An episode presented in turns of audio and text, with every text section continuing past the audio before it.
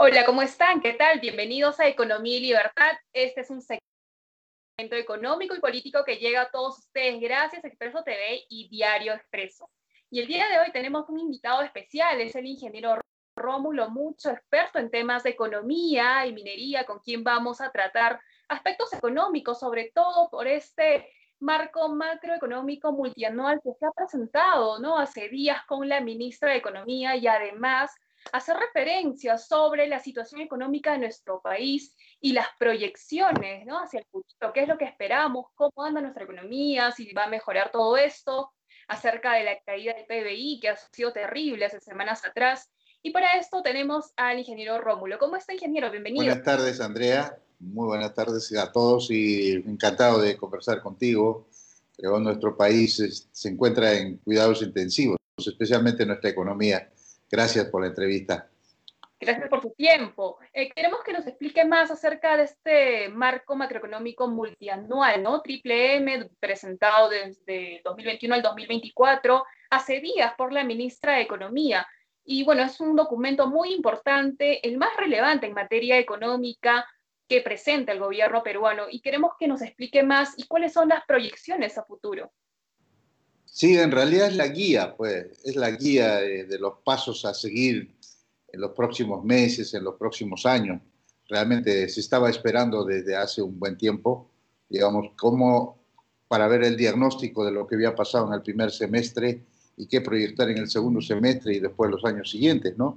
La verdad es que muy audaz, muy, muy, muy, eh, digamos, digamos, positivo en el sentido de que alerta de que la recuperación va a ser rápido, ¿no? la recuperación, por ejemplo, que en el año 2021 va a ser 10%, lo cual realmente quiera puede ser una incertidumbre porque no sabemos realmente la duración de la pandemia, cuánto va a durar la pandemia. ¿no? Si, si pareciera que estamos pensando que llega la vacuna y pronto cerramos la... Creo que en ese sentido eh, no sé, y toma en consideración fundamentalmente la inversión privada. Eso está muy bien, porque en la presentación del último gabinete casi se soslayó la, la inversión privada, se soslayó la, la, empresa privada, entonces uno piensa, pues. ¿Qué está pensando el gobierno? Pero cuando ves el marco macroeconómico, no, no, está muy bien. Sí, apunta, y como puntal la, la inversión minera, ¿no? Porque en la presentación al gabinete en el Congreso ni siquiera se mencionó la inversión privada, ni siquiera la minería, porque aparentemente ya hablar de minería era como una blasfemia, ¿no?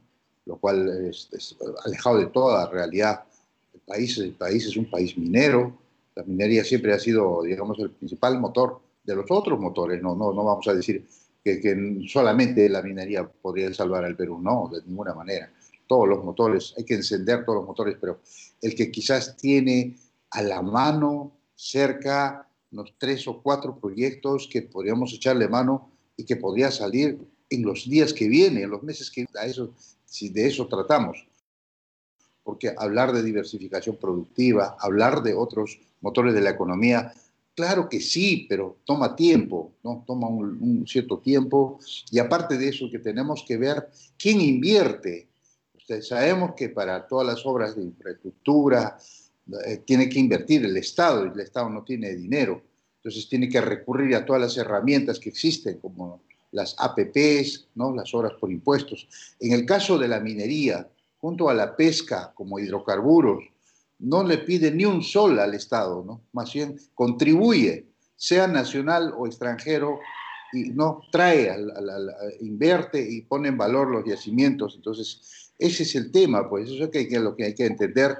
Entonces, creo que el mensaje es eso. Ahora, la inversión, 10% de crecimiento, claro, es un logro espectacular que nunca habíamos crecido, inclusive en los mejores años de la bonanza, porque allá por los años 2011, 2012 alcanzamos a un 9%, ¿no? A 10% no.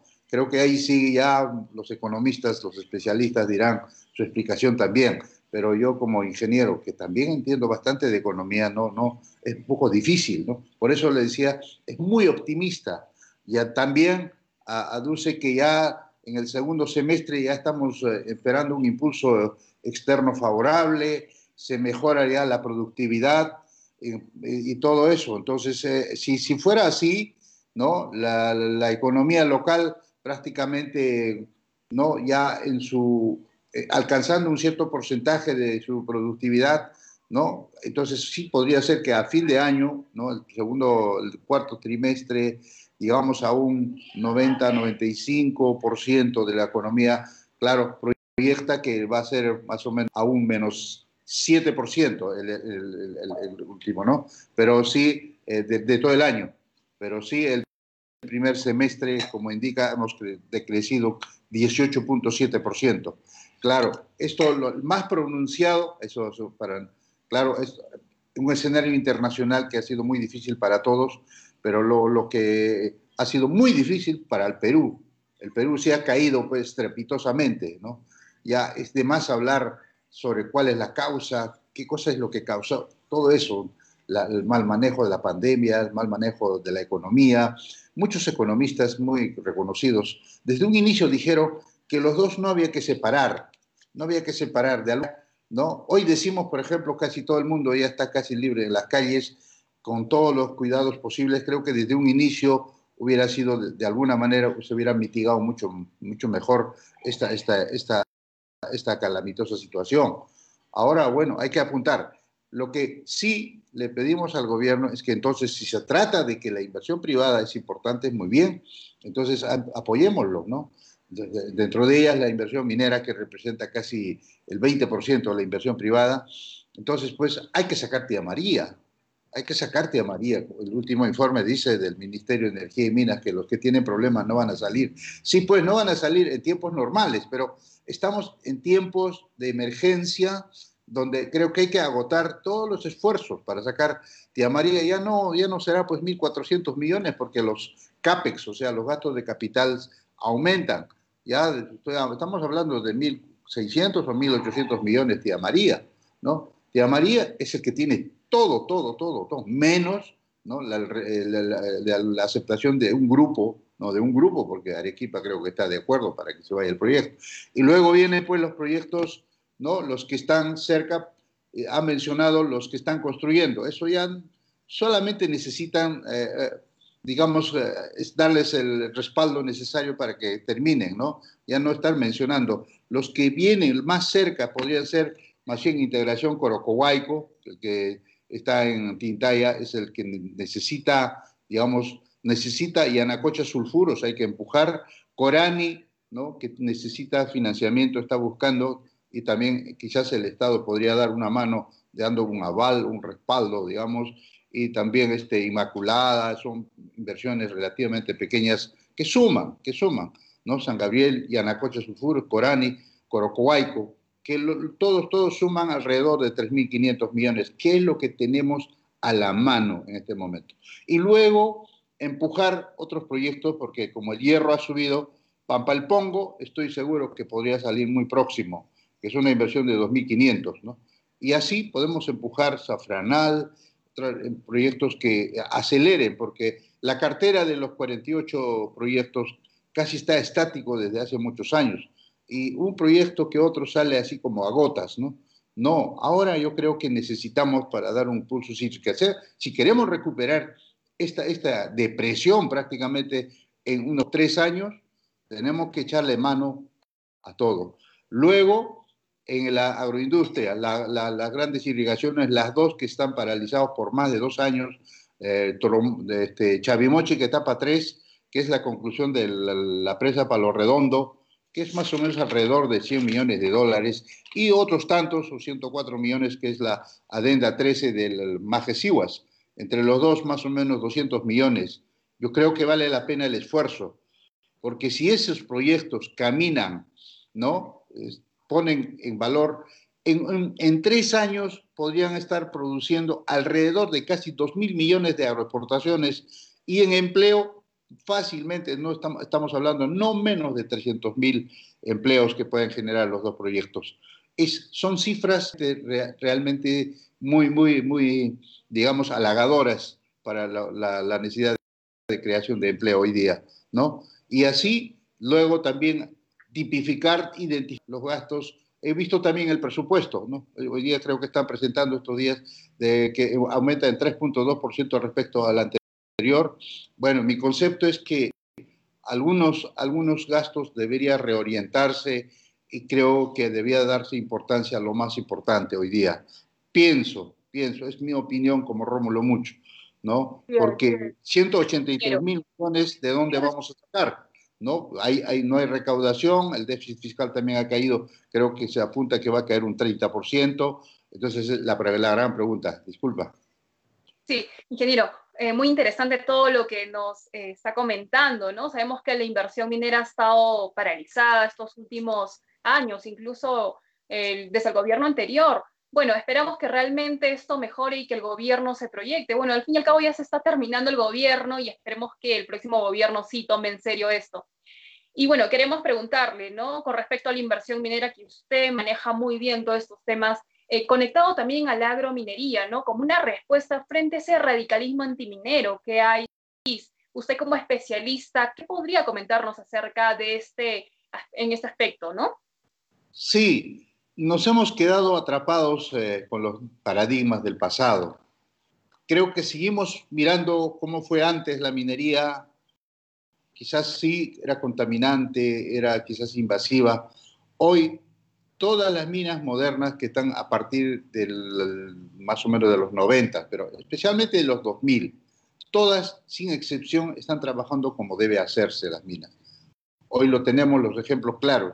No, ya no tenemos que decir, hoy hay que ir a otros países para ver cómo se trabaja una mina moderna. Hoy están en el Perú. Hay trabajos de responsabilidad social, fondos de desarrollo social, fondos concursables. Yo creo que ahí está entrando ya la agrominería, porque ¿qué cosa es lo que circunda generalmente a las minas? Son las labores agrícolas, ya sean ¿no? cultivos andinos o sean eh, eh, ganadería pecuaria, ¿no? de los camélidos y otros tipos de ganado. Entonces, pues, si yo llego a una operación, como es una obligación, veo una comunidad pobre, tengo la obligación de compartir mi desarrollo también a las comunidades. Eso es clarísimo, porque ya no es sostenible en el futuro, cosa que no lleve desarrollo. Pero nosotros estamos yendo mucho más allá en nuestro planteamiento con Agromin. Nosotros no solamente hoy día ya podemos decir, yo doy cuántos años por de Canon tantos millones y millones, la danza, la danza de los millones que hoy día hablamos, Canon, regalías, derecho de vigencia y otros aportes, ¿no? ¿no?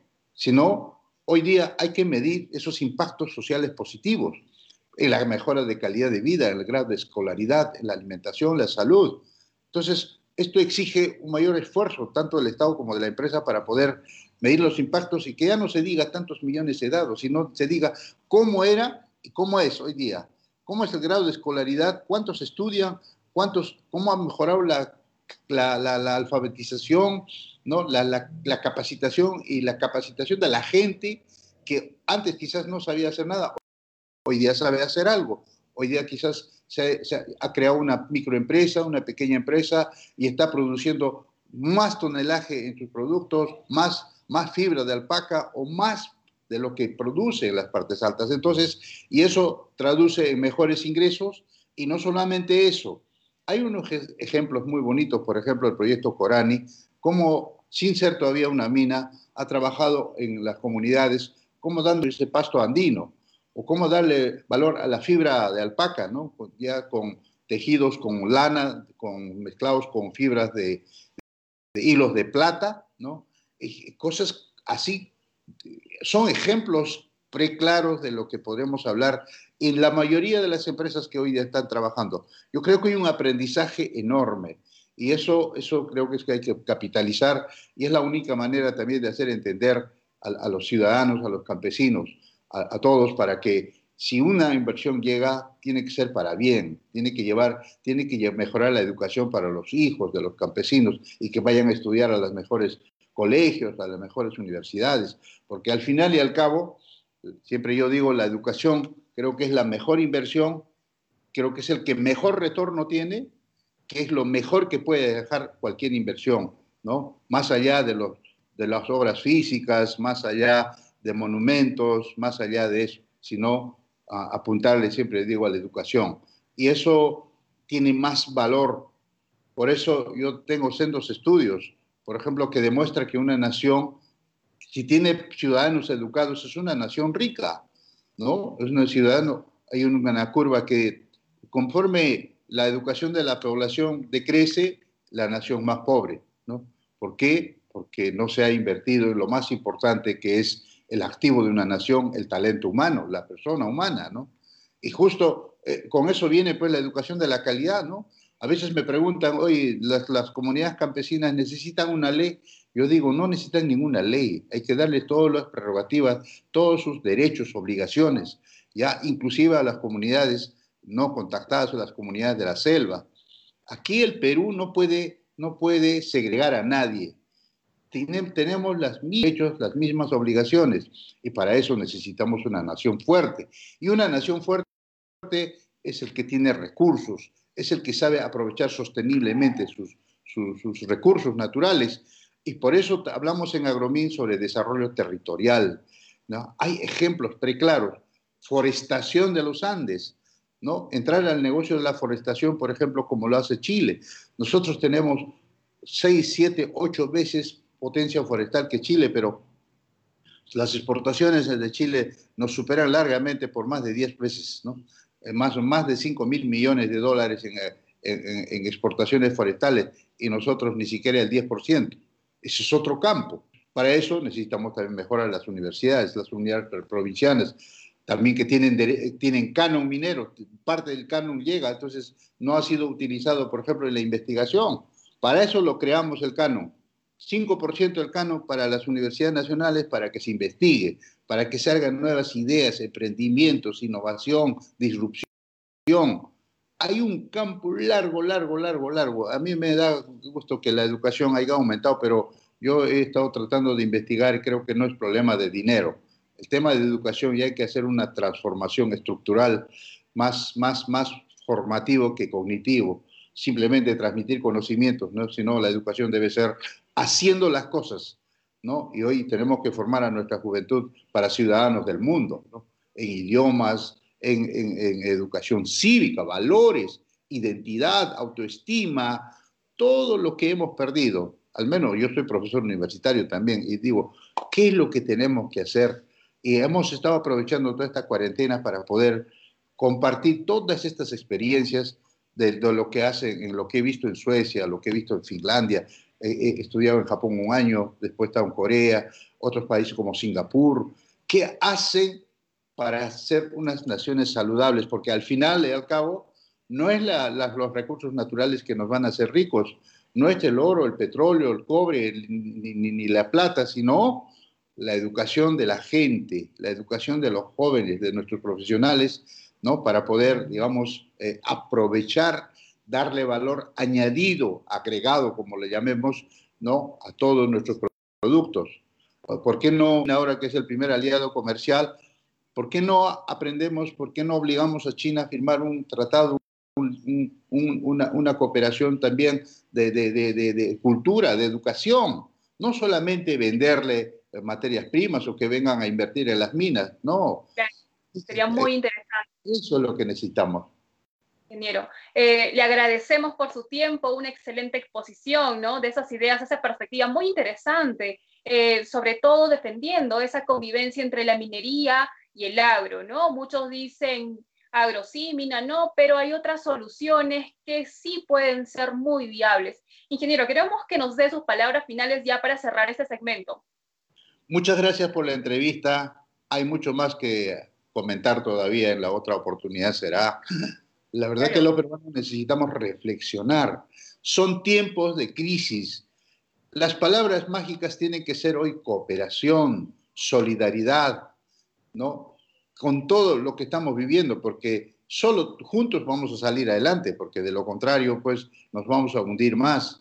Y necesitamos también elegir buenas autoridades, para que nos representen y presenten, que tengan visión de país y que saquemos adelante nuestro querido país, sufrido país que no merece estar donde está por, lo, por la riqueza histórica de monumentos, gastronómico, megadiverso y minero, obviamente. Todo tenemos, pero algo nos falta creo que nos falta conocimiento, nos falta identidad, nos falta autoestima y, también tenemos que unir negación. Esas cosas hay que eliminar.